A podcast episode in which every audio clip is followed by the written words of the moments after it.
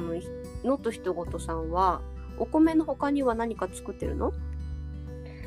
私はお米以外に、うん。まあ、これは加藤さんとね、ほぼ一緒なんですけどね、うんうんあの小麦とか大豆、まあ、栃木洋型農業なんで、うんうん。えーそうですね、滋賀県はうん。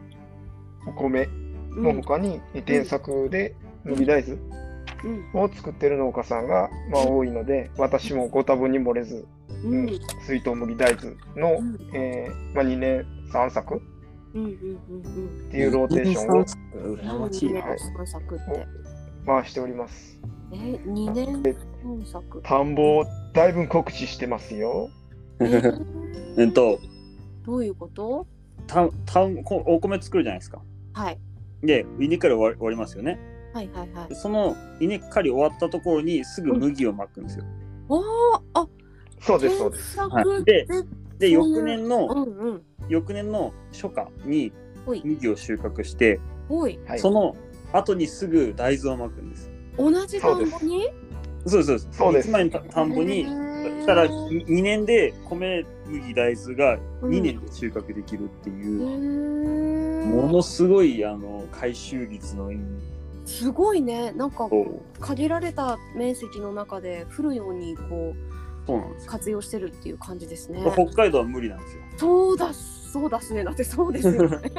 だそうやまあ無理じゃないのかもしれないけど、まあほぼ無理です。現実的ではないです。そうでなんか休校してる田んぼにだから別の米じゃなくてっていう人はいっぱいいるけどあ米の後に麦はできますけど、あいるかそうできるんですけど、麦の後に大豆ができないんですよ。間に合わないんですよね。あ季節的なものでね雪とかそうです。ですねはい。うん。えでもさノットひとごとさん滋賀も雪降るんでしょ？この間雪の写真。降りますよ。この間も40センチぐらい積もりましたよ。すげえ。うん。すごいね。それの影響は？もうなくなり、もうなくなりましたけどね。あも。うなくなったんだ。早い早い、うん。あのー北海道みたいにね、寝雪になったりっていうのが少ないので、はいかうん、だから近年はそれがあるんで、小麦のその生育が進みすぎて弱ってるとかっていうような話はあるんですけど、うーんはいそうなんだ。滋賀県はそっか。なんかコシヒカリ、秋の歌、ティヌヒカリ、日本バレっていうのが出てきたの。おーがっつり調べてますね。がっつり調べました。そりゃそうさ。え、人ごとさんちは何か何作ってますか？えっとね、一応、まあ、一通り作ってて、まあ、今、あのおっしゃった中では、秋の歌は今作ってないんですけど、うん。まあ、作ったことはありますけどね。うん。あのーまあ、あと今出て、出てないので、えっと、滋賀県の、うん。えー推し品種で、水鏡っていう品種があるんですあけど、何？素敵な名前、水鏡。え、どんなお米ですか、特徴的に。えっとね、うん。一応ね、これ、この品種は、うん。えっと、滋賀県の、えー環境こだわり栽培っていうんですけど、うん。えっと、原農薬、原化学肥料栽培、うんうんうん。はい、でしか、まあ、作れないお米。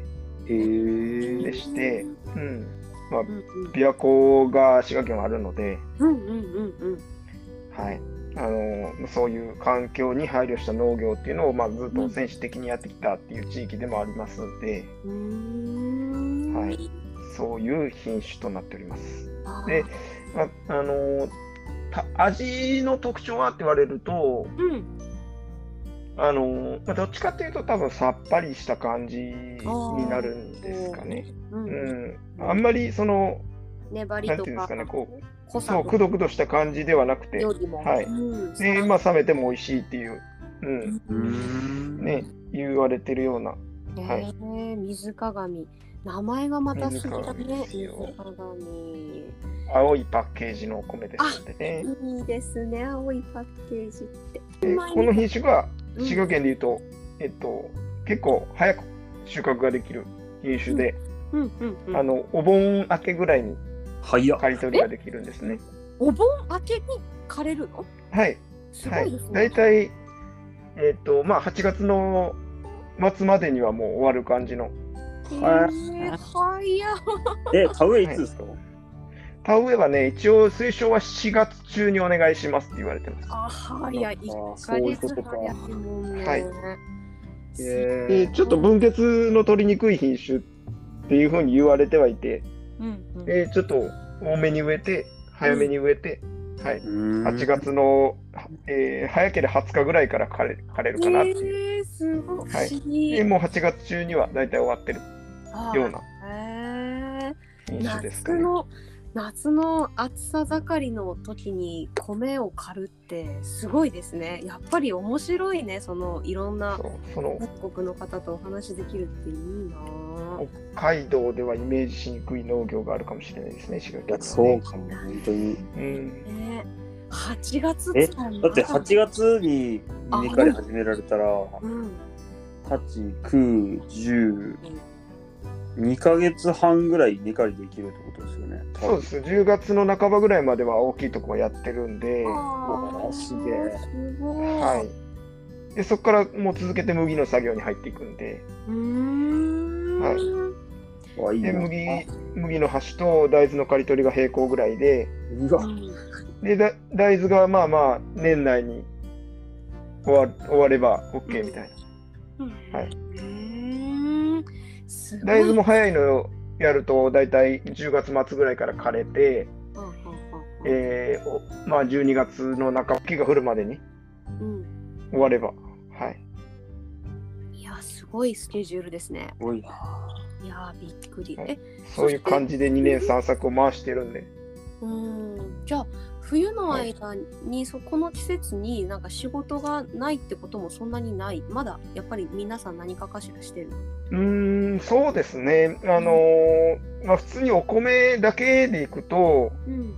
そのあまり仕事がないっていう、冬場は仕事がないっていうイメージが、うん。まあ、ずっとあって、えーなんていうんですか、もうまあ冬場を割り切って休む期間って当ててる人もいますし、うんあのー遊ばしとくの、補助を遊ばしとくのがもったいないから、まあうん。えー野菜を作ったりとか、うん。野菜が、そうか、なるのか。そうです。あのまあ、水筒刈り取りが今言ったみたいに8月とかに終わると、うん。そこから秋冬野菜を植え付けして、うん。はい、あの冬に収穫することができるので、ねえ。ねはいすごいな。な、ちなみそうにどんないう、野菜？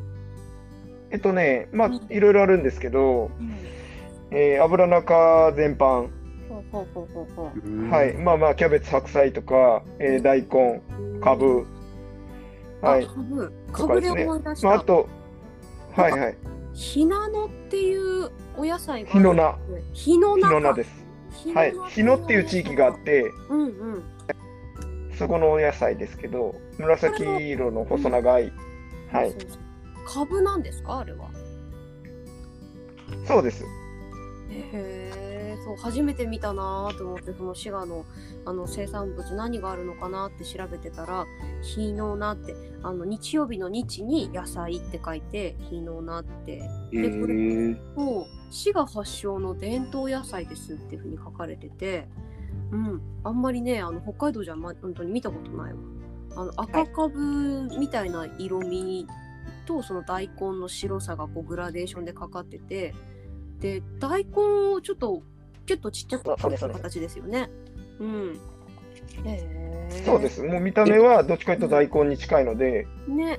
うんうん。でもかぶんだ。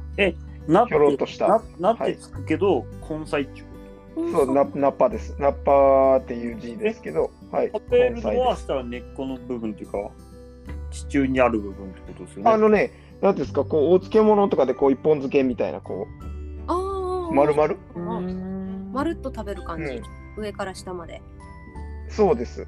はい。みたいな食べ方とか、面白いなぁリサーチしてますね。してますリサーチしてますね。食べることに関してはリサーチ大事ですから。リサーチしてますね。出ます。ねあのほら あのサラダパンがね衝撃的だったもので私たちあは。あ、大変申し訳ございませんでした。いやーもういい経験でしたね。とってもねマスさんお騒がせしまして、お騒がせしまして、大変申し訳ございませんでした。騒いだ騒いだ。道民はもう騒ぎましたよね。あの、山形の人に送ったらすごく喜んでましたよ。あそうなんですか。いぶりがっこうんだ。あそうだ。なるほどね。だからたくあんに山形はね、お漬物文化があるんで、うんうんうんうん。はいあそっかそっかだ。から、あのーまあ、うちの奥さんのその実家が鶴屋パンのすぐ近くなんですけど、ほうほうほうほはい、あのー好き嫌いがやっぱりはっきり分かれる とは言ってました。う。いや、はいそうですよね。うん、なかうん、なか、でも給食に出るよって、その地域ではね、ーサラダパンが？そうです。そうらしいですすよ。ごい。は給食にパンがサラダパンが出るってじゃあもうあの鶴屋さん付近の子供たちはもうサラダパンで育ってるような子たちってことだね。い、そうです。あのこの間あの地元の人がお昼ご飯に買うようなものではないよねって言ってたんですけど、そうじゃなくて買いますよ。はい。みたいですそのやっぱり誤った情報だわ。うん、あのなんていうんですか、こう観光客を騙し売りつけるようなものではないです。はい、あの鶴屋パンさんの名誉にかけてこれは言っておきますね。かしこまりました。いやでもねなんかねやっぱりなんて言うんだろう新しい味っていうかこっちにはそういうのがなくてうんすごくねなんかやっぱ思い出になりますようにって箱に書いてあったんですよ。あなたの思い出の味でありますように、はいはい。忘れないと思うあのインパクト。う んいやーよかった、はいはいこれね通販できるのでぜひ皆さんあの滋賀鶴屋パンで検索してあの試してみてください。はーい。はーい